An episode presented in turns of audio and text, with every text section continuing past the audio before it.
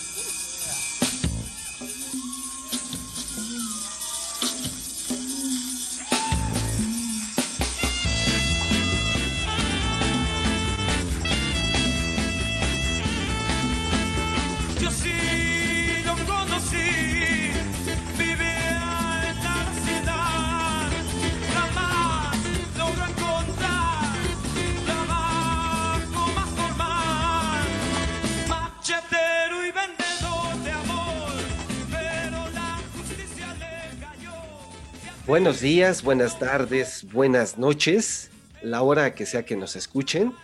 Un gran saludo. Hola amigos, ¿cómo están? Hola, hola. Bien, muy bien. Hola, ¿todo bien? Bien, todo chido. Posiblemente pensaban que era su clase de yoga, pero no. Era la introducción de una versión acústica o una versión en vivo de La maldita vecindad. Oh. ¿De qué vamos a hablar el día de hoy, señor productor?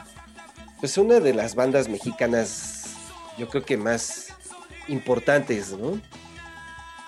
Pues sí, una banda de culto. Sí, ¿no?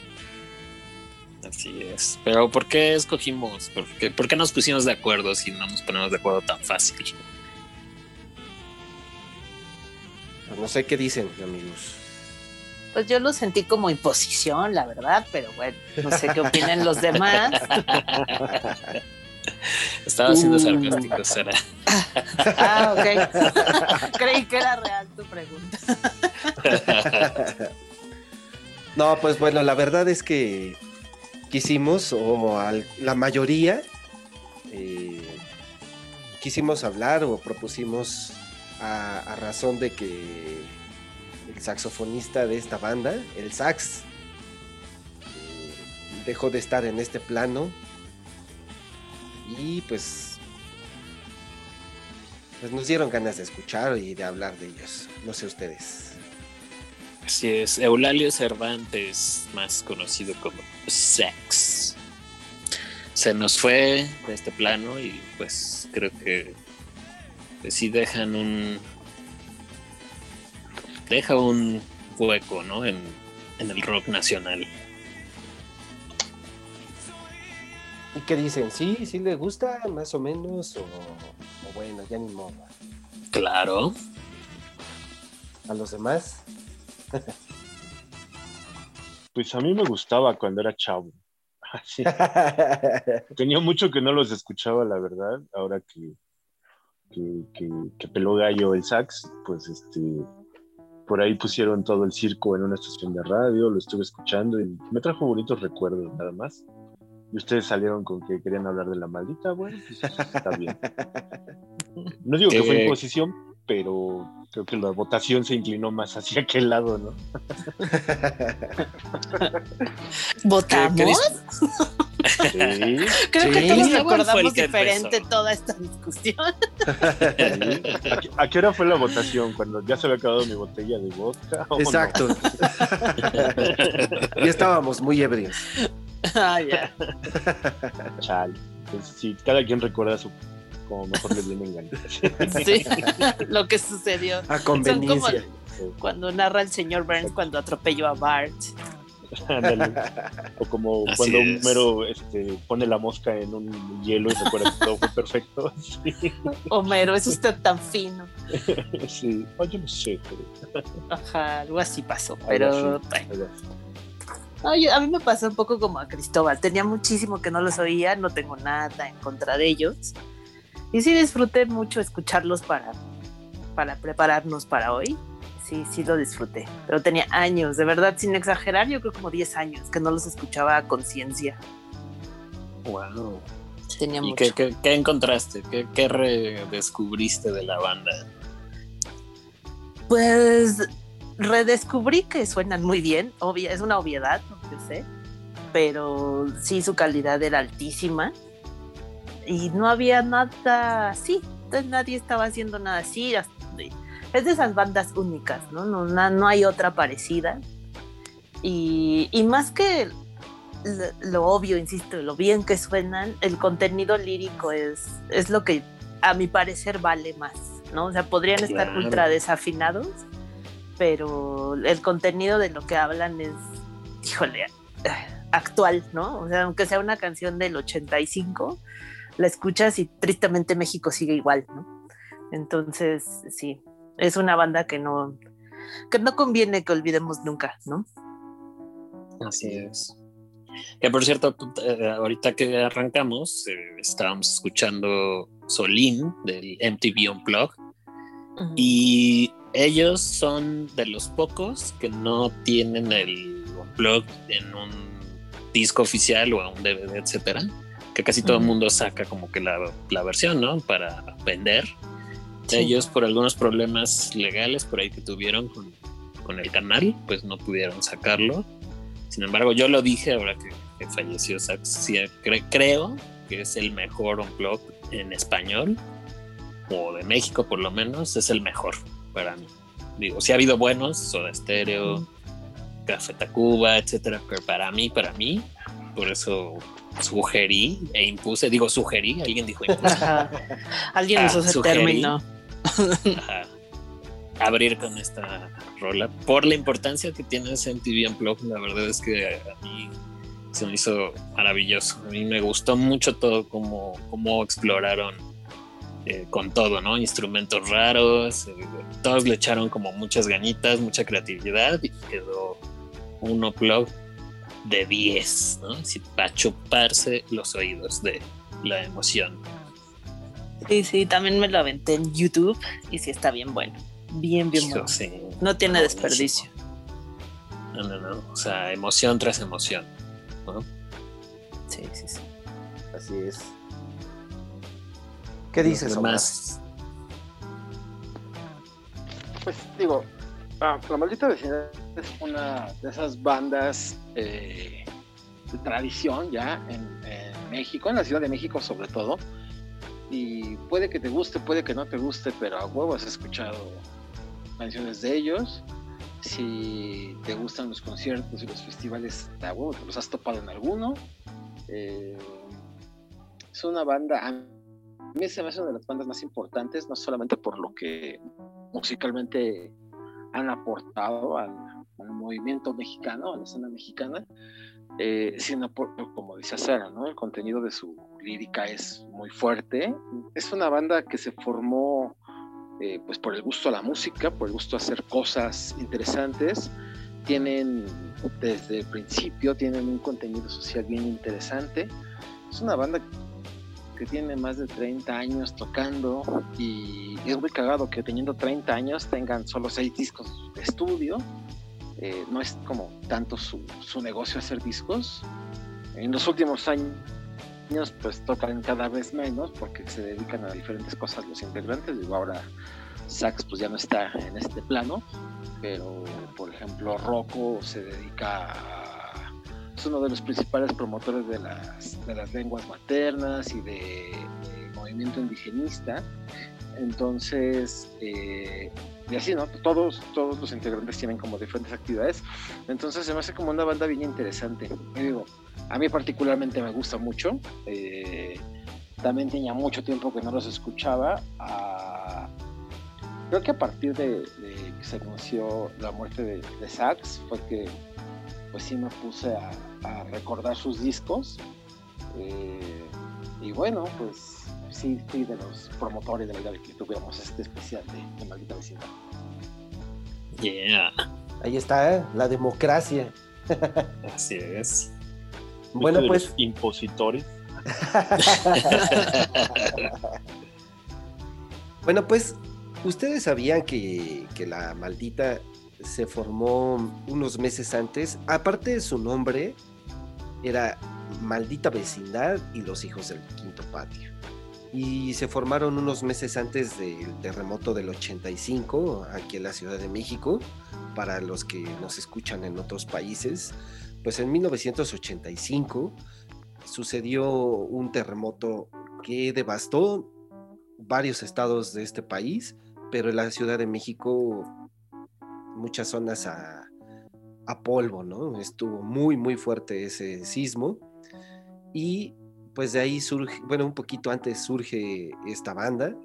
Eh, es un momento muy importante en la historia de México por esta catástrofe, pero eh, pues ellos, ellos surgen como desde lo subterráneo, ¿no? Nacen de la calle, son una banda eh, o un grupo musical de chicos banda o de gente que, que vivía eh, pues en el barrio y de ahí empezaron a, a formarse y como decía, ¿no? O sea, su, su historia musical, sus letras, eh, describen muy bien lo que es eh, esta ciudad, ¿no?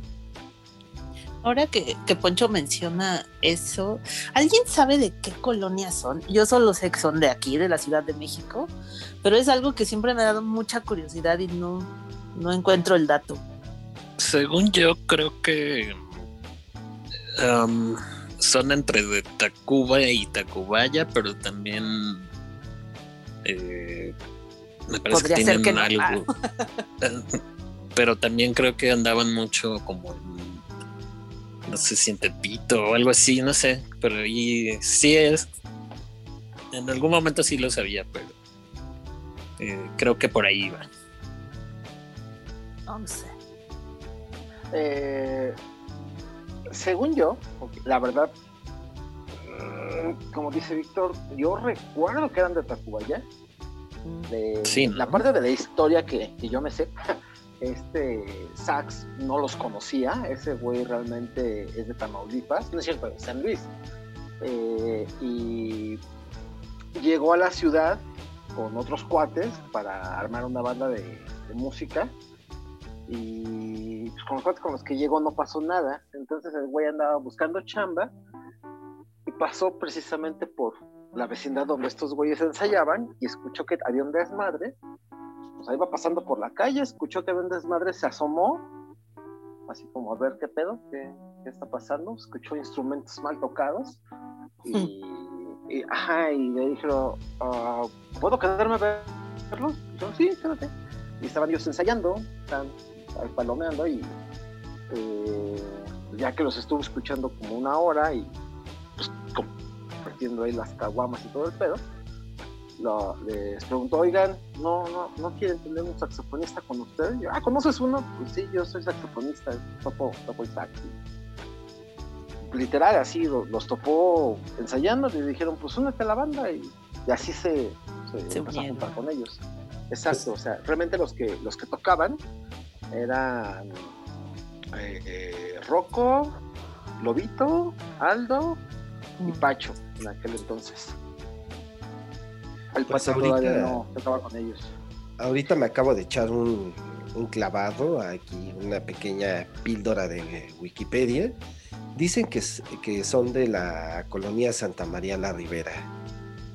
Así dice eso en Ah. Wikipedia. Ujú. Órale. Pero bueno, pues dejémoslo también ahí en este, en, entre comillas, porque luego Wikipedia nos, no la juega, ¿no? Dice lo mismo como en cuatro perfiles, ¿no? Así. Bueno, pues sí, también está, está padre, ¿no? También esto de quién sabe de dónde son en realidad. sí, sí. Son Son de Yo la ciudad. escuchado, Yo también había escuchado que eran de la Santa María de la Ribera, que todo lo que lo que platicaba Omar pasó en una vecindad de allá de la Santa María de la Ribera. Ujú. Entonces, pues, y no estoy viendo Sí. Wikipedia. Ah, sí. Es que creo que lo padre de ellos es que puede ser pues, un montón de lugares de la ciudad, ¿no? Lo que narran. O sea, puede ser Tacuba, Tacubaya, Santa María la Ribera.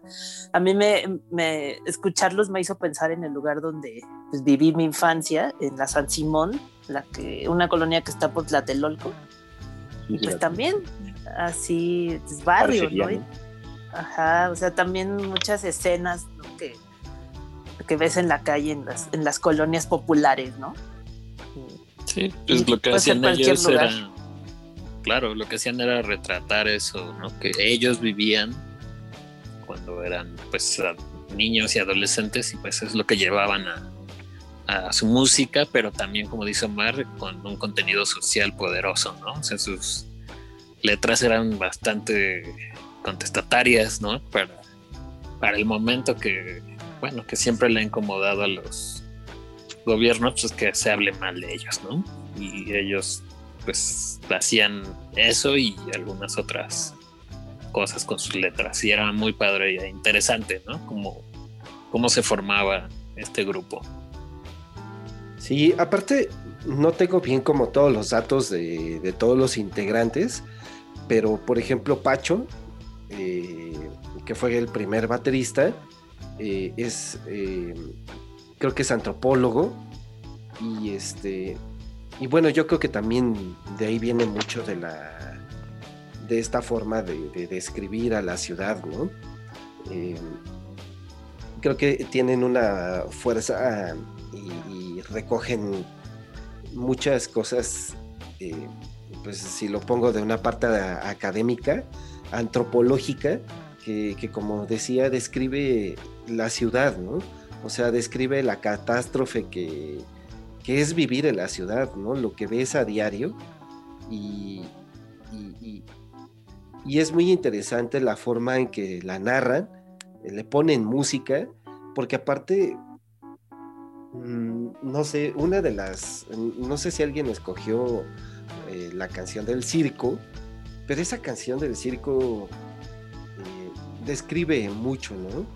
Eh, pero aparte la, la rola te hace bailar, o sea, no sé, tiene muchas cosas esa canción y, y aparte de todo describe muy bien lo que, lo que aún se puede ver, ¿no? En ciertas esquinas, en ciertas calles y que yo creo que eso fue lo que ayudó a que mucha gente se identificara, ¿no? A que quisiéramos tanto a esta banda.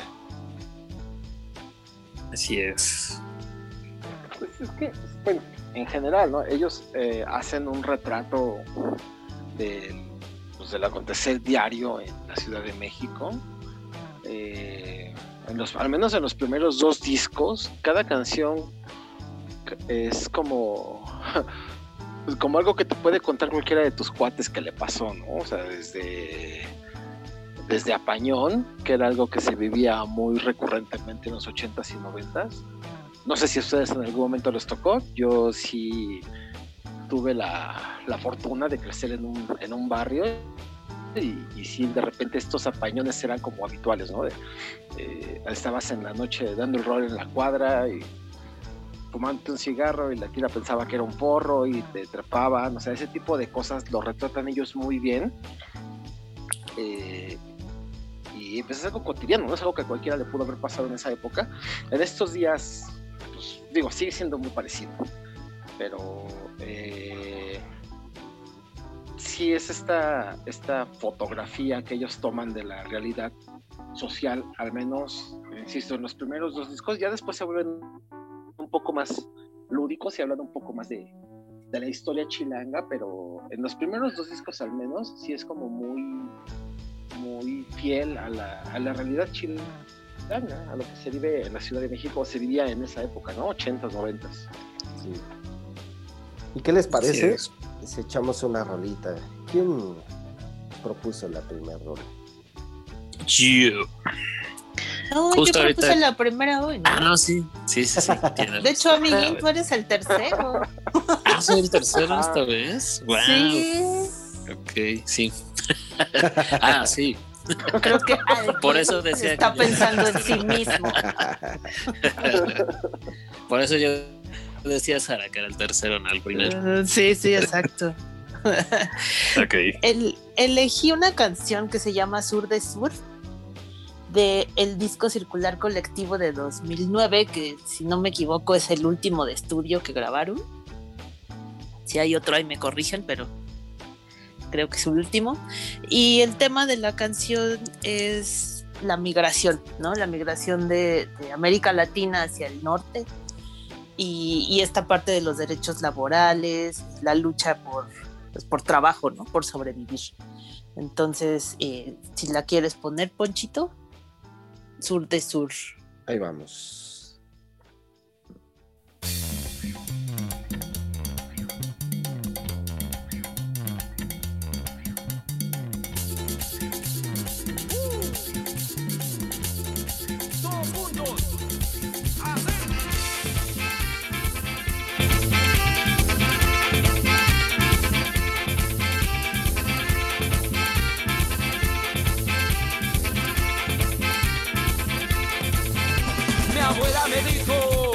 Te vayas para allá, que tenga cuidado, que te pueden apañar, que tanto barullo, si aquí no hay para chambear. Me dicen el ilegal, pero yo me voy a cruzar, me faltan papeles, me van a votar. Me dicen el ilegal, pero yo me voy a cruzar. Fronteras y retenes me hacen reír. Balsas, camiones y los trenes me va a servir. Muros, fronteras y retenes me hacen reír. Balsas, camiones y los trenes me va a servir. Voy a cruzarme hoy. Voy a brincarme hoy.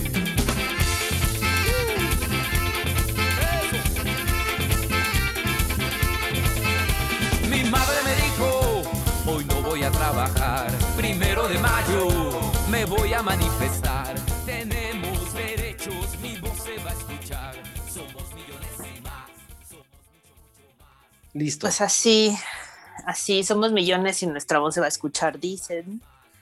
Y sí, este disco tiene mucho el tema de Latinoamérica como, como hermanos del mismo dolor, ¿no? De las mismas herencias, eh, de nuestros sistemas políticos, ¿no? Que hemos tenido a lo largo de la historia. Y también tocan temas de situaciones sociales. Aquí en México hay una canción a Digna Ochoa que quien no- quienes no recuerdan el caso, no estén familiarizados, fue una activista, abogada, eh, pues muy, muy, que fue muy activa y pues murió asesinada, ¿no? Eh, se manejó la versión de que se había suicidado y ya sabes, ¿no? Versiones inventadas y se reabrió el caso. Fue todo un, un escándalo de, que se generó por las autoridades en turno, ¿no? Pero ellos retomaron el tema y está en el disco también. Y pues la canción me gusta mucho, me parece muy, muy atinada. Y al final, ya al cierre de la canción, pues habla de, de todos los estereotipos que cada nación tiene, ¿no? Entonces está, está muy padre la canción. ¿La conocían, amigos? Ah, Sí, aparte. Sí. Sí. Y también la conozco. ¿Y qué opinan? Sí, aparte creo que creo que mm, no sé si, si ustedes se dan cuenta, pero o sea, a pesar de que es música y, y que hace bailar, tiene sonidos muy bailables. Eh, tiene un poco de ska, un poco de funk, no sé si estoy correcto, o no sé qué tantas fusiones musicales tiene aquí la maldita vecindad, pero este pero hace bailar. Sin embargo, su, letra es dura, ¿no? Difícil, difícil este, no hablar sobre este tipo de temas, ¿no? Pero, pero, bueno, a pesar de que sus contenidos, pues sí, no son, no son temas light, no son canciones que hablan de amor y, y chin, ya me rompió mi novia, eh, siempre lo han hecho de una manera muy divertida, o sea, sí tienen una carga social, pero, pero no están encabronados, o sea, o sea, sí están enojados, pero no se la pasan quejándose, sino como proponiendo. No sé, digo, si tiene tanto tiempo que no los escuchaban, pues supongo que no los han de ver tan seguido. Eh, yo la última vez que los vi fue cuando el circo cumplió 30 años, hace, no sé, un par de años, unos tres años más o menos. Eh, los vi en vivo y, y son bien divertidos, o sea, verlos, bueno, ahorita ya es más complicado, pero un concierto de esos muchachos es, es muy, muy divertido. De hecho, una de las de las frases con las que comienzan siempre sus conciertos y en, cada pausa entre canción y canción que siempre reitera eh, Rocco, que es el, cantante, es paz y baile, ¿no? Es, es como, como si está de la verga la situación en Latinoamérica, en México particularmente, pero, pero ustedes diviértanse, ¿no? Ahorita es lo que podemos hacer, entonces disfrútenlo. Si sus letras tienen un contenido fuerte, pero siempre lo han hecho muy divertido, siempre es con, con estas ganas de fiesta, de vamos a bailar y, y pues vamos a divertirnos, ¿no? Así es. Señor Murph. Sí, sí. Y bueno, también, este, también tenemos que eh, eh, recordar que eh, el, vocalista, que se llama, o sea, se llama Rocco, o Rocco Pachucote, este, era, o, e- o es fan de, de un actor mexicano que, que puso este tema de los pachucos, ¿no? Sí, Tintán. Este Tintán. Así es. Entonces también cuando está en el escenario, su, su forma de bailar también contagia de una forma increíble, ¿no? Si, si uno no baila con la maldita, bueno, cuando había conciertos, eh, si uno no se ponía a brincar con esta banda, pues ya estaba muerto, no sé. Muerto por dentro. Eh, puede ser. Pues sí, sí estaba muerto, entonces sí. Sí. Los vi un par de veces y no, ¿eh? O sea, ¿No, no conectaste? no, sí conectaba con todo, pero menos con bailar y brincar como, como chingado chapulín, la verdad. No, perdón. Sí, ¿no? ¿No? No. Ah, yo sí, sí. Yo creo que la última vez que los escuché fue cuando los vi hace como 10 años. Creo que fue en un Vive Latino, seguramente. Pero sí me acuerdo que sí lo disfruté mucho y sí brinqué y todo, ¿no? Pero pues ya. Fue la última Sí. vez. Y aparte ese, el, el vocalista parece de hule bailando en el escenario, ¿no? Pero es muy característico porque usa pantalones demasiado eh, guangos, grandes, no sé cómo describirlos. Eh, a veces sale con un sombrero y su pluma. Sí, todo el look pachuco, ¿no? Sí, sí. El, el look pachuco, su- su- Tal cual. Sí, es todo un personaje, ¿no? Creo que aparte toda la banda tenía una personalidad, ¿no? Muy interesante y, y en el escenario tenían todo, toda la atención. Sí, personajes entrañables, ¿no? Todos los miembros originales. Así es. ¿Quién sigue de la otra rolita? Sí, sí. Eh, ay, güey, sigo yo. Eh, pues eh, yo escogí una rola de, su primer disco. Eh, yo a, la Malta la, conocí cuando salió el primer disco, en el 88, 89, no recuerdo bien. Y, pues en chinga hice clic con sus canciones, precisamente pues era esta parte de- el retrato que hacen muy muy exacto de lo que pasa en un barrio. Eh, y la, la canción que yo escogí creo que fue la primera canción que escuché de ellos. Y, y me gusta mucho. La- desde la introducción me gusta un buen. No sé si quieras darle play poncho la escuchamos y ahorita la cotorreamos. ¿Qué rola es, Omar? mojado. Vamos, pues.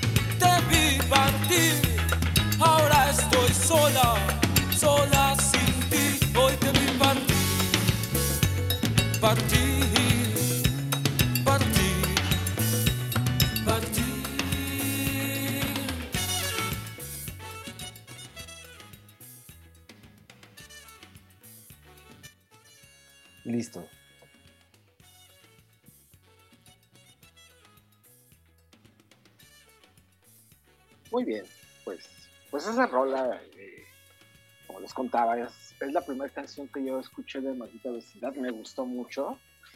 Yo creo que del primer disco al menos es la más dramática, el tono en el que la, canta eh, Rocco y, y digo, no sé ustedes, pero particularmente cuando, cuando yo la escuché, eh, en el barrio en el que yo vivía había un camarada que se veía de mojado. Y no sé, algo, algo pasó, no era mi cuate ni mucho menos, pero pues lo, conocíamos toda la banda y, en el trayecto de que se quiso cruzar la frontera, algo pasó, pero pues, se murió en la en el cruce, ¿no? Eh, hubo ahí un pedo con la Border Patrol y lo mataron. Entonces era como, no sé, un, un retrato muy exacto del momento que, que al menos entre la, los cuates de, del barrio pues, nos tocó vivir. Y, creo que a partir de ahí como que conecté con la banda muy cabrón. E- Ese disco me gustaba un chingo. Y ya después salió el, pa- el patio del circo y bueno, pues el circo fue el fenómeno, ¿no? Eh, el disco que los hizo súper famosos en, en ya a nivel no solo Ciudad de México, sino a nivel nacional. Y de hecho les abrió la puerta para empezar a salir del país, empezar a tocar en otros lugares. En, Europa tuvieron como mucho, mucho éxito con el circo. Hicieron muchas giras por allá y son bastante famosos en, en Europa, en Alemania sobre todo. Pero bueno, no sé ustedes qué les parece esta rolita de, de mojado, muchachos. Bien buena. Sí, ese primer disco es este. pues es la primera impresión que tienes de una banda en su primer disco y que te deje tan emocionado y tan contento ver el resultado de este disco. Dices, wow. Y como dices, todavía después el, el boom que viene con el circo, que es el segundo disco, wow. Sí, sí, me parece una banda que, que lo hizo muy bien en, en su momento.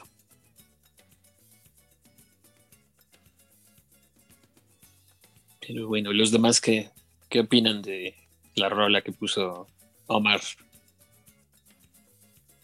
Sí, a mí, a mí lo que me gusta de, de esta rola es como lo que decía Omar también, ¿no? Ese sentimiento de, de- que tiene la canción en general, ¿no? O sea, desde la voz, no sé si cante, creo que no canta tan bien, pero este, pero toda la atmósfera que tiene esa canción y la historia eh, se conjuntan, ¿no? Y, y, por ejemplo, el, el sax, el sax siempre le dio un, un- un fondo a, la- a las rolas, ¿no? Eh, Desde Sí, mi pues punto de algo que predominaba aquí, ¿no? Pues es su instrumento en esta canción. Pues de hecho, eh, pues es como muy característico de, la maldita, ¿no? El uso de, saxofón, de la trompeta. Eh, creo que fueron de los primeros en, en incluir un instrumento que originalmente se utilizaba para hacer tocar blues o tocar jazz. Ya después las víctimas del Doctor Cerebro les copian la fórmula, pero bueno, pues entre sax, que sí era muy bueno, y Chipotle, que es un pendejo, pues hay una diferencia, ¿no? Y, y sí, desde el primer disco se nota mucho la presencia de Sax. De hecho, él, él compone muchas de las canciones más, más importantes o más conocidas de la maldita vecindad. Por ejemplo, él compuso la de Kumbala. Toda la, parte instrumental se la, compuso el sax. Qué bueno. Aparte es la más conocida, ¿no? La- creo que hasta a mi mamá le gusta. O sea, las Sí, más para- quemadonas, pero sí. Pero es muy buena. Ah, pero la escuchas en vivo y todavía quieres bailar de cartoncito de chela. sí, sí, sí. No, y aunque no sea en vivo, ¿no? Es bien buena esa canción. sí. Y tiene esta onda medio danzón, medio, no sé, tiene toda una, tiene toda un- una cultura eh, como vieja, ¿no? Tratan de rescatar esta parte eh, como de los 50, 40, no sé, de repente por ahí siento yo. sí. Pues sí, intentan rescatar toda esta esencia de, del arrabal, digamos, ¿no? Lo, Sí. lo- lo plasman muy bien todo este rollo de los, los bajos fondos de la ciudad, los, los lugares sórdidos para ir a echar un dancing con una gordis o algo así. Pues, ellos lo retratan como chido. Así es. Pues bueno, pues ¿quién sigue? Ahora sí voy yo. Pero les voy a decir por qué me emocioné un poco. Porque Omar cuando mencionó la canción del Apañón, que es la que yo escogí, pues ahí se, mi, mi cerebro me hizo una mala jugada. Y yo me quedo con el primer disco también porque eh, me parece que está muy bien producido. Como les decía ahorita, eh, la primera impresión pues jamás se olvida, ¿no? Y eh, recuerdo haber, por iniciativa, haber tomado el disco porque lo tenían aquí en casa. Dije, bueno, a ver, vamos a escuchar de qué se trata, ¿no? Pues ya, bien, cuando eres adolescente, pues hay dos caminos, ¿no? O te cierras y solo escuchas un género, o abres un poco tu mente y entonces dije, bueno, pues vamos a ver de qué trata esta banda de aquí de México, ¿no?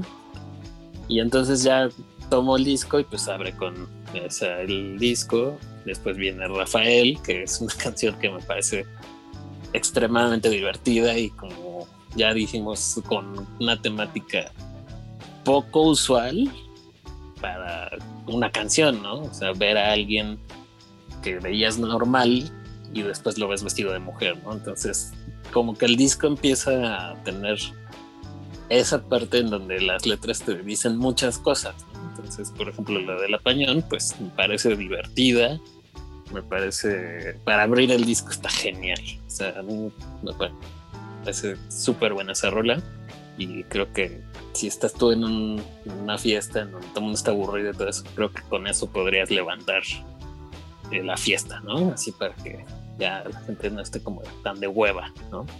Uno que es eh, eh, o bueno, lo era en algún momento de la vida, yo sí llegué a poner esa rola y sí era como de las que sí te levantaba un poquito la fiesta si la gente estaba como de hueva. Entonces, pues, si quieres ponerle un pedacito ahí, señor productor. Va.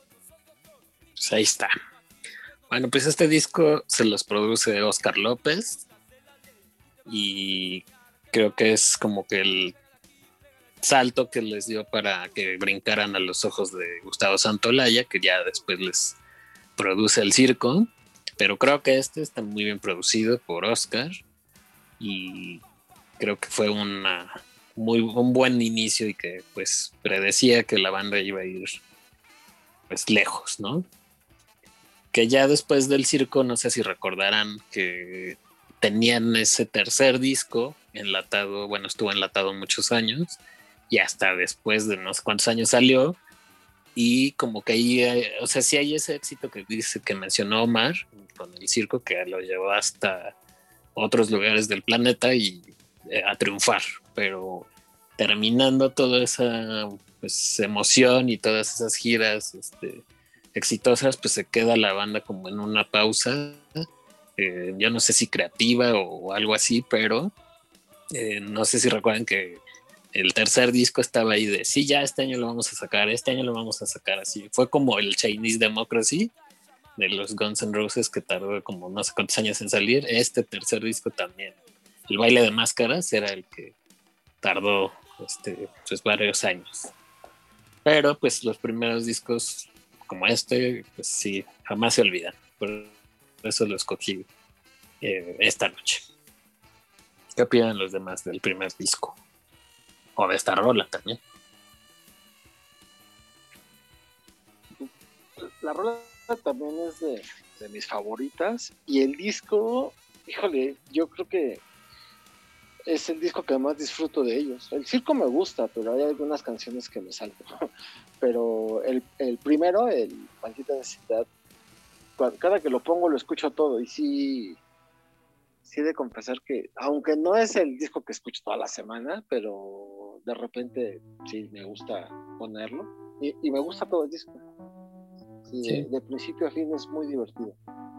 Sí, es un disco corto aparte, entonces pues, es muy fácil de, de digerir y de disfrutarlo, ¿no? Inviertes poco tiempo para quedar como de muy buen humor. Sí, sí, sí, estoy. Tiene, tiene una canción que habla así de, un güey que se vuelve loco, trabaja en un supermercado y le pone oferta a todo. no mames, yo sí quiero hacer eso algún día. La canción se llama Supermercado. Sí, claro. Ah, sí, sí, no, me siento trabajar en Walmart a huevo que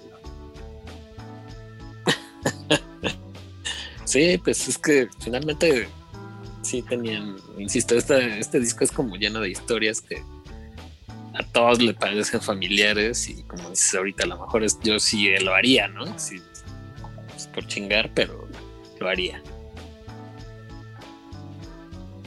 Exacto.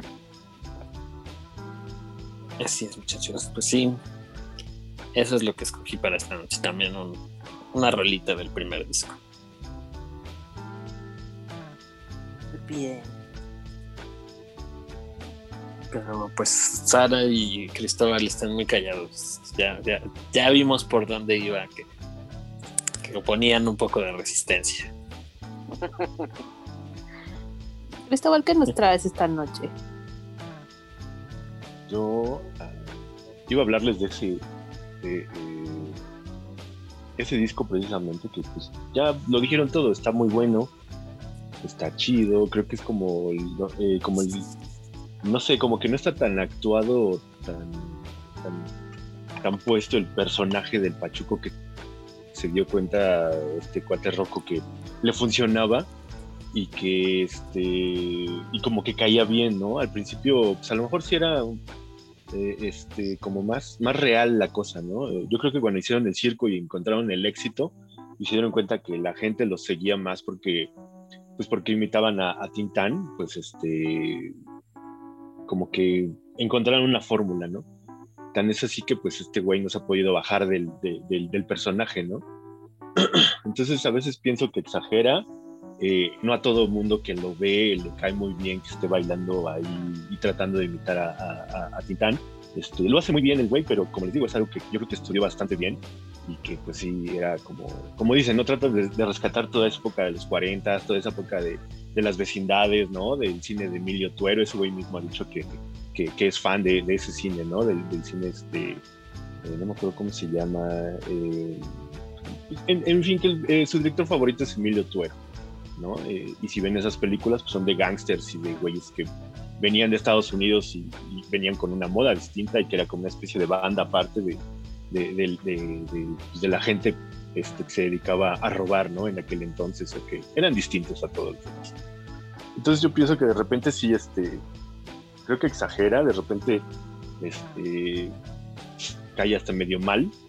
Y, este, pues sí, no toda la gente lo hace bailar, muchachos, discúlpenme, pero a mí al menos no. Lo he visto varias veces y no, no me hace bailar. Me late su onda, me late su, su, lo que traen. El primer disco es muy bueno. De hecho, yo, iba a escoger una, una, canción que venía en el primer disco, eh, la de Morenaza, pero también yo creo que es como una especie de doble, doble moral o doble discurso, ¿no?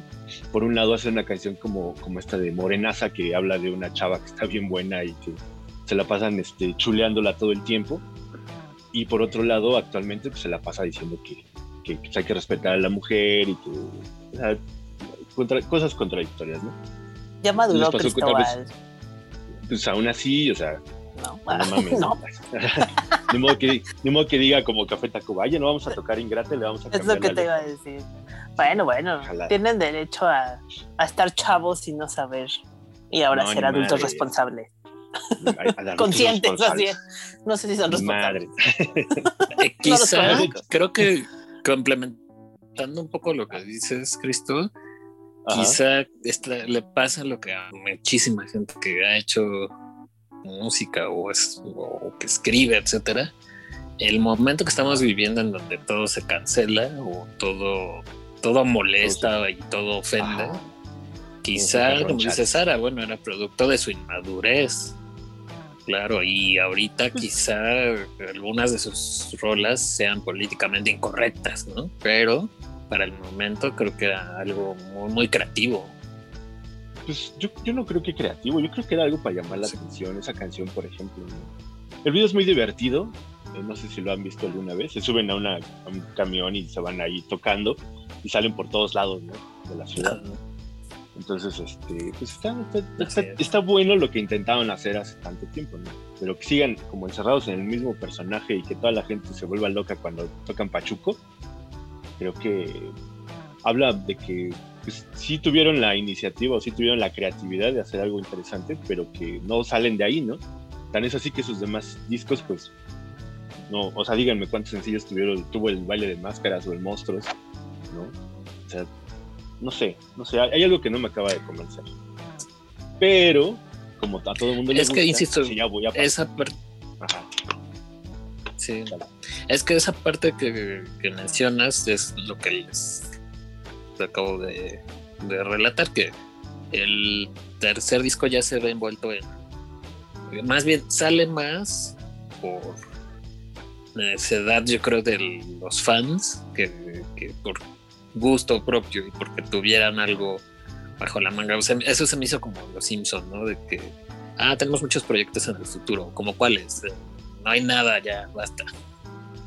Siento que fue muy forzado ese tercer disco y como dices, ya no tiene pues, ni el impacto, ni la fuerza, ni los sencillos que tienen los dos primeros, ¿no? Y ahí es donde creo que entran en una crisis de todo, creativa y de todo, que ya pues los...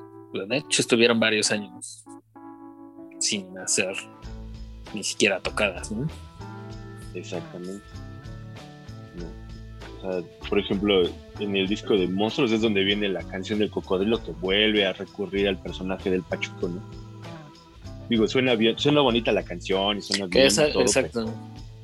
Pero, pero, pues, o sea, tú dime que si no es Pachuco segunda parte, ¿no? Solo porque no lleva el mismo ah, ritmo es y que justo con los de Tintán, ¿no? Ajá. Ajá. Justo ahí la crítica, eso es lo que menciona, ¿no? Que, ok, ya nos diste tu, ya nos diste tu, tu visión de fan de Tintán, pero ahora qué más sigue, ¿no? Ya, ya, ya vimos que sí funcionó, pero ¿por qué otra vez quieres meter ese concepto? Y creo que ahí está, ya chafea un poco la cosa. Exactamente. Pero bueno, como les digo aquí, creo que a todos les gusta la marca vecindad. Y pues para ya no clavarme tanto, este, pues, mi rola es una rola que es muy divertida y que recordando eh, lo que decían al principio de cuánto tiempo llevaba sin escuchar a Café, eh, ahora yo Café Tacuba, a Maldita Vecindad, este, Es creo que se la parece. última vez- Ajá, sí, sí. A Café Vecindad, digo, maldita Tacuba. Maldito Tacuba. Maldita Tacuba y los hijos del quinto café, ¿no? O algo así. Ajá. Este, la última vez que lo escuché bien, bien, bien, ese disco, el del circo, creo que fue en una peda que armamos en, en- en- cuando vivía en el centro, Omar, ¿te acuerdas? Y que tú pusiste el, el disco del circo porque lo, lo- lo- lo llevaban por ahí. Y este y pusiste esta rola y, y no le había puesto atención y, y me gustó mucho esa vez entre la peda y como andábamos echando desmadre. Y este y pues se me quedó muy grabada. Y ahora que lo volví a escuchar el circo, ahora que tengo que, que falleció el sax y que lo pasaron en la estación esta de radio, pasó esa rola y dije, ah, qué, qué rola tan chingona, ¿no? A pesar de que el disco es medio malón. Como dices, hay unas rolas que te tienes que saltar, evidentemente, porque pues, no vas a escuchar toda la vida con bala, ¿no? O no vas a escuchar toda la vida Pachuco. Entonces, este, Yo creo pues que- esta rola creo que es mi favorita. A ver, dime. dime. Y pasó algo con los sencillos, como por ejemplo, con Bala terminas no odiándola porque es una gran canción, pero sí creo que es la que menos quisieras escuchar porque esa estuvo sobadísima y que nada por todos lados, ¿no? Entonces creo que llega un punto en que dices, ahí esta me la voy a saltar porque esta la puedo escuchar hasta en mi microbús, ¿no? Exactamente. En, en el, en el de Microbusero Enamorado, sí, a huevo. ¿no? Entonces, como que incluso ahorita que recordaron eso de las fiestas, eh, pues cuando éramos adolescentes y eso, pues sí, yo me acuerdo que en los 15 años, eh, de mis amigas, los pocos 15 años que fui, eh, ese fue su baile como de, creo que será como su baile ¿Su vals? tranquilo, o su, ándale, como el vals, eh, Oh, bailó este Kumbala, este, una compañera. Y sí, fíjate, ahorita vino a mi mente ese recuerdo. Ah, ok, sí, llegó un punto en que era demasiada sobreexposición de esos sencillos. Ajá, exacto, que ya chale, ¿no? Bueno, y entonces la rola que, les puse pues, se llama Crudelia. Eh, Poncho, si andas por ahí, igual si puedes ponerle play. Y ahorita vemos qué opinan de la rola, ¿no? Venga.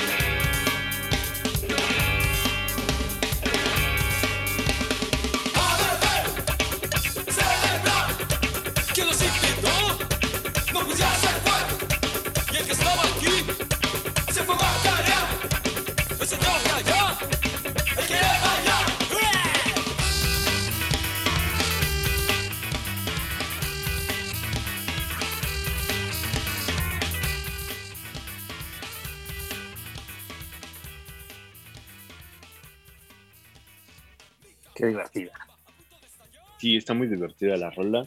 Aparte, el sax se luce bastante ahí con su, eh, con su saxofón y tapándole acá, haciéndole efectos de sonido. Este, es muy buena canción, la verdad, ¿no?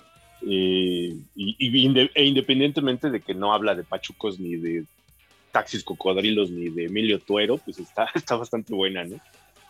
Y les digo, pues la, la, la recordé por eso, ¿no? Por la, por la pedota que nos pusimos una vez en, en mi cumpleaños en, en mi casa cuando vivíamos en el centro. Bueno, en la casa de mi ex, ¿no? Cuando vivíamos en el centro. Entonces, por eso quise compartirlas, muchachos. ¿Cómo la oyen? Está bien chida. Sí. Sí, lo, que ahí está bien intenso. porque, eh, tiene como un sonido medio de desesperación, que es como te sientes con onda oscuro, ¿no? Entonces, sí, me, me gusta muy buena esa rola. según yo, usaba dos saxofones, ¿no? Cuando tocaba esa parte. Uno chiquito y Sí. uno, un, un alto, uno grande, y, y hacía como efectos ahí bien raros, ¿no? Estaba, estaba cabrón. Sí. Bueno, sí estaba cabrón ese güey. Tocaba un, Sí. un alto y un. Creo que es un tenor con el que Sí, le da el efectillo de. Ándale, exactamente. Es un, es un efecto, es un este. Ese que dijiste. Y, creo que eso era algo muy eh, valioso de Sax, ¿no? Que sí le puso mucha, pues muchas ganas al, al, grupo, ¿no? Sí, sí hacía cosas bastante buenas. Por eso en el Unplugged yo creo que está en total plenitud y por eso también me, me gusta mucho ese episodio de ellos de la carrera porque Sax se luce, bueno, todos lucen in- increíble en el Unplugged, ¿no? Como eh, mencionó eh, Poncho al baterista, este Pacho era. Sí, Sí, Pacho. El Pacho. Ahí se luce, este, todo el mundo luce bastante bien en el Unplugged. Creo que sí suena así impecable, todo está en su lugar y por eso creo que me causa mucha emoción siempre que veo ese Unplugged. Entonces cuando rotaban la cadena de videos que lo también lo explotaron mucho y lo pasaban eh, en todo momento que podían, pues sí yo si lo pescaba yo lo veía. en MTV Latino. Pues sí, creo que. Ajá, sí, sí, sí. De hecho, no sé si recordarán que armaban especiales de fines de semana de Unplugged, ¿no? Entonces te pasaban todos los Unplugged en español maratón de Unplugged y pues ese siempre, siempre rolaba o estaba en la rotación de especiales. Pues no podía faltar, ¿no? Sí, es, que era- es, es una joya es- y es una pena que no, no lo pudieran lanzar eh, eh, como CD o como DVD o, o ahorita como Blu-ray estaría increíble. Pues a lo mejor se les prende el foco, ¿no? Por, por la muerte de Sax, igual. Nada, vamos a sacarlo. Sí, sí, mal. Estaría increíble. Sí, porque aparte, eh, pues días antes de saber que, que- que había fallecido, eh, estaba pidiendo la familia apoyo, porque bueno, pues una de las características de, de, de- de las faltas de apoyo y de, esta, de este desinterés por la cultura en nuestro país, pues también deja olvidados a, los músicos, ¿no? Entonces, pues este, pues en estas cuestiones de salud, eh, pues tuvieron que, recurrir al apoyo, ¿no? Pero, este, pero pues posiblemente, ¿no? Puede ser que de- de este tipo de ventas y de mercancías, pues sobre todo se apoye a, la banda y a la familia. Puede ser por ahí. Así es. Sí, de hecho creo que eh, si no mal recuerdo ya, como dices, pidió el apoyo su familia porque ya, ya estaba bastante mal de salud y bastante mal de lana, ¿no? Como mencionas, pues los músicos difícilmente tienen un plan o un seguro médico, ¿no? Que los respalde y pues ahí es donde vienen este tipo de, de catástrofes. Al final terminó él con COVID y pues se lo, se lo llevó el COVID, las complicaciones. Entonces, pues habla de que pues si ya estaba él mal de otros temas de salud, pues el COVID vino a rematarlo, ¿no? Así es. Pero pues, pues la verdad es que es una banda que no va a dejar de, de hacernos bailar, de, de ponernos de buenas, de escuchar. A. Cristóbal no. bueno, sí, Sí me pone de buenas. No me pone a bailar, pero sí me pone de buenas. está bien. Sí, pero sí, sí, sí acompaña chido, ¿no? Y sí hay buenos, buenos momentos con la banda. Sí, claro. Sí, pues, Muy bien. Pues bueno, pues ¿Quién nos falta? El señor productor. Sí. Pues yo les voy a poner, ya hemos hablado de, de bastante de esta banda, entonces, este, pues yo había escogido la rola de Kumbala, pero creo que me gusta más el circo. Creo que es una gran, gran, gran canción. Y, como decíamos en un principio, pues describe muy bien la ciudad eh, desde donde realizamos este podcast, que es desde la Ciudad de México. Y pues describía una ciudad para esos años de los noventas, eh, igual y finales de los eh, en la década de los 80, pero este pero la describía muy bien y al mismo tiempo te hace bailar. Entonces tiene mucha fuerza. Creo que era de sus principales rolas que tenía que sonar en, uno de sus conciertos. No podía faltar.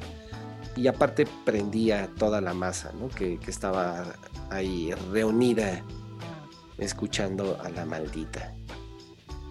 Y pues bueno, pues sin más, bla, bla, bla. Este es en vivo y es uno del, en un concierto que dieron en el festival de que antes reunía a muchas bandas de, de, Latinoamérica y de México, Vive Latino. Entonces, pues ahí les va. Ahí les va. Y pues recuerden que esto es Band of Necios y nos gusta la maldita.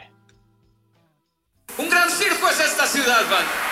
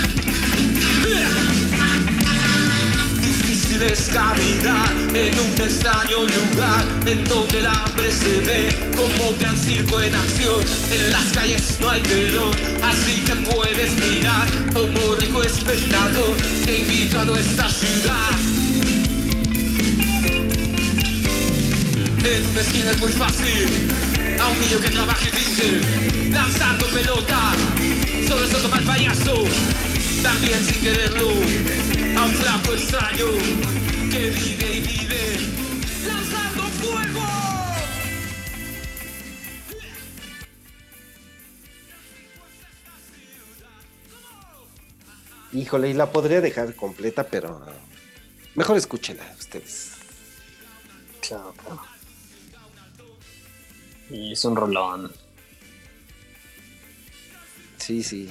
Y y indudablemente, como les digo, eh, creo que a todo mundo le, le movía o lo ponía de buenas o, o simplemente verlos y ver a la banda bailar, creo que también era bastante divertido, ¿no? Y las nubes de polvo. ver siempre a, a la maldita vecindad en vivo siempre, se me ha hecho muy divertido. Creo que, no sé, a lo largo de la vida los, los vi tocar como más de 10 veces. Los vi un chingo de veces en vivo y siempre me divertían mucho. Eh, siempre era como, como una buena experiencia. Es de esos conciertillos que te dejaban como, ah, ¿verdad? Pues todo puede estar yendo a la verga, pero pues, estos güeyes siguen tocando y tocan divertido. Ah, sí, sí. A mí siempre me dejaban con un buen sabor de boca. Sí, creo, que, no había momento ¿no? de, donde fallara.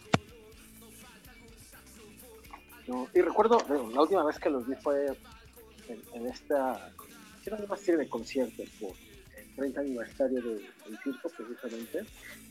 Y fue... Fueron en el, En una carpa, la ¿no? carpa Astros, ¿no? en la carpa Astros, exacto. Y pues hicieron como, como que hicieron una producción muy chida, precisamente cuando tocan el circo, salían unos güeyes haciendo malabares con fuego y así un poco, un poco este rollo de, del circo, y pues era como el, el momento del concierto, estaban tocando la canción que le daba nombre al disco, estaban en lo que antes era un circo, y tenían un poco de espectáculo, ¿no? Gente haciendo cosas de circo. Era, era como el momento cumbre de, de- del concierto. Los vi eh, dos veces, creo. Y, ah, pues muy bien. Me gustaron mucho. Ya. eh, fue, fue como para ser la última vez que los vi y yo creo que difícilmente, si los vuelvo a ver, difícilmente van a sonar igual porque pues obviamente ya no está Sax, que era parte fundamental del espectáculo en vivo. Eh, Sí. Pues sí, ya, ya no va a ser lo mismo, ¿no? Y, y, pues sí, fue una muy buena experiencia para hacer como la despedida. Sí, sí. Pues qué, qué buena banda, muchachos. Gracias por dejarnos a Omar y a mí hacer nuestro especial. Qué bueno que se la pasaron bien, amigos. No sé ustedes, pero nosotros nos la pasamos bomba. Sí, Sí, la verdad, sí. sí, cómo no. Sí, es de, de mis bandas consentidas de México. Sí, Sí, sí, tienen, un, sí, tienen un lugar en mi corazón este, especial. Pues, les recomendamos que la escuchen. Sí, sí. Eh, dense vuelta. Si, si no, si no este, han escuchado demasiado esta banda o no han tenido la oportunidad, la verdad es que es muy buena. Es una de las bandas más importantes de, de, de la, de la Ciudad de México y de México en general, ¿no? Para el mundo. Así es, pues Pues ahí está. creo que ya podemos ir despidiendo este bonito especial. No sin antes recordarles que tenemos una fanpage en Facebook. Búsquenos como Band of Necios. En Instagram también nos encuentran como Band of Necios. Déjenos también ahí algún, alguna notita o mándenos un, algo que les haya gustado o que les gustaría escuchar en nuestras próximas sesiones que tenemos ya asegurada un año, ¿verdad, muchachos? tenemos un compromiso moral de un año. un soporte. Ya tenemos patrocinio. Así es, ya, ya, ya. Eh, y también, pues, la lista de Spotify, estamos con Band, of Necios 2, ahí ya están estas rolas que están, bueno, que sonaron esta noche. Sí, para que las escuchen completas, ¿no? Así es. Pues sí, abran su corazón a la maldita vecindad, por favor. Pues bueno, algo más que se nos esté pasando, muchachos, anuncios parroquiales. Agradecer también a todos los que escuchan, eh, no solo en México, también fuera de, de este país, nos escuchan y les agradecemos infinitamente que, que lo hagan.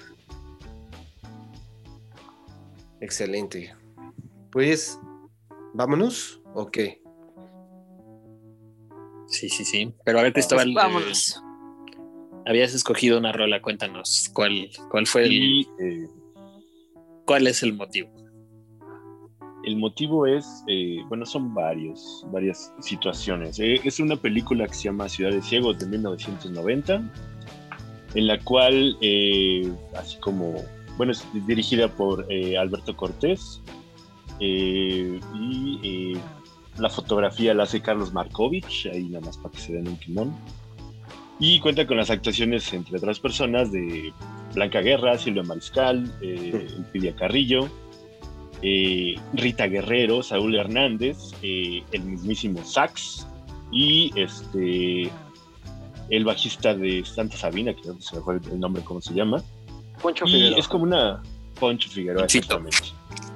Ajá, este pues es una mezcolanza ahí de historias y eh, tiene como la fortuna de la última historia en la que aparezcan eh, Rita Guerrero y el sax y este, ah, tienen, tienen una especie como de ensamble o grupo y eh, e hicieron esta canción ahí, ¿no? Este, es una, es una pachequez y está muy buena la canción y está muy buena la película, si pueden verla alguna vez también, entrenle. Sí. Y este, pues nada más, no sé si ustedes quieran decir algo antes de que la ponga e irnos. No, sí, la qué película. Guerra se ve en esa peli, wow. Sí, hay, hay unas escenas tengo- en, en la ducha que, oh, wow. Que es muy bueno. Pues todas, ¿no? Sí, todas se ven muy bien, según yo recuerdo hasta. Sí. Sí, todas se ven muy bien. Yo, yo tengo mi, mi anécdota este, de oro y que guardo en mi corazón de Blanca Guerra.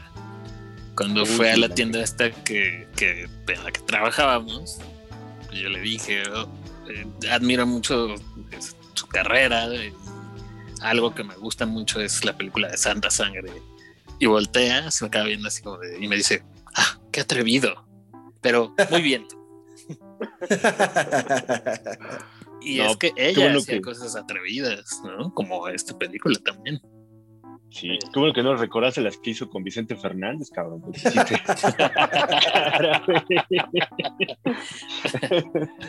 No. Yo Ahí recuerdo una que vez que la, que la topamos en Perisur y tu comentario fue, ella no es porque ella sí tiene brazos. Sí. Eh, o para entender esta referencia deben haber Sí. visto Santa, Santa Sangre. Sangre. Santa Sangre también. Ay, cómo reí esa es. vez. Exacto, exacto. Estuvo bueno, estuvo bueno. Así es. Pues bueno, pues vámonos, muchachos. ¿Qué rola es? Vámonos. Este, Photo finish. Photo finish, pero está en YouTube, no está en. Es Foto, según yo. Sí, sí. A ver, espere. Deme un momento. Sí, claro. Sí, pues eh, dense de la película, verdad, es toda una joya. Sí. Es de culto también. Aparte es baratísima, cuesta como 50 pesos. En la cineteca la vi la otra vez eh, a la venta y estaba en 56, me parece. Y era un era muy recurrente verla en Canal 22 o en Canal 11, ¿no? Si no me recuerdo. Sí, sí, en el 22 normalmente era donde pasaba. Sí. Yo ahí la pesqué y sí me pareció extraordinaria. Sí, pues sí, está, está muy buena toda, todo el complejo y las historias que salen. Y todas las chavas. Bueno, agradecer que no salen. salen los bichir ahí. Oh, sí. Ah, todavía no eran famosos en aquel entonces, cabrón. Pero, No, pero ya eh, salían en cuanto proyecto ya. Por eso se hicieron famosos, porque los metieron hasta la sopa.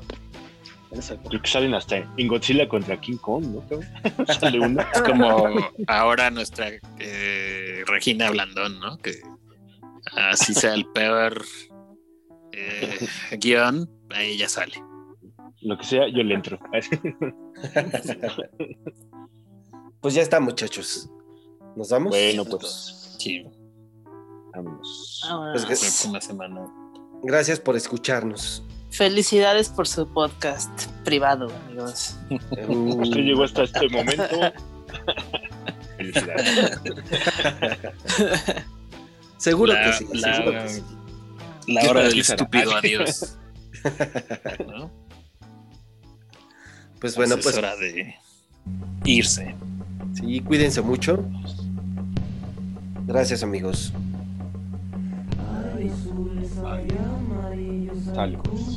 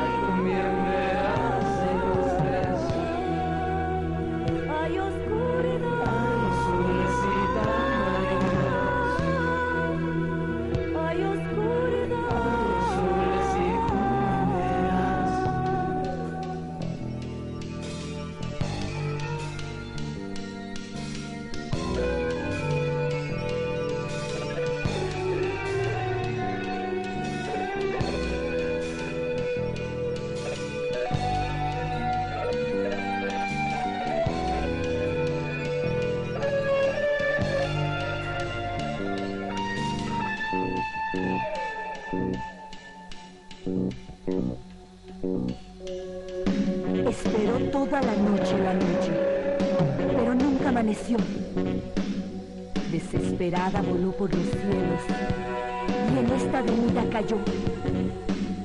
Así, ya sin más ni menos, abriéndose de capa la cubrió. El eco de la risa de las dos. Por una ventana entra el diablo, por la otra sale Dios. Y alúmbreme bien la montaña que voy subiendo tenaz. Que llegaré a gritar.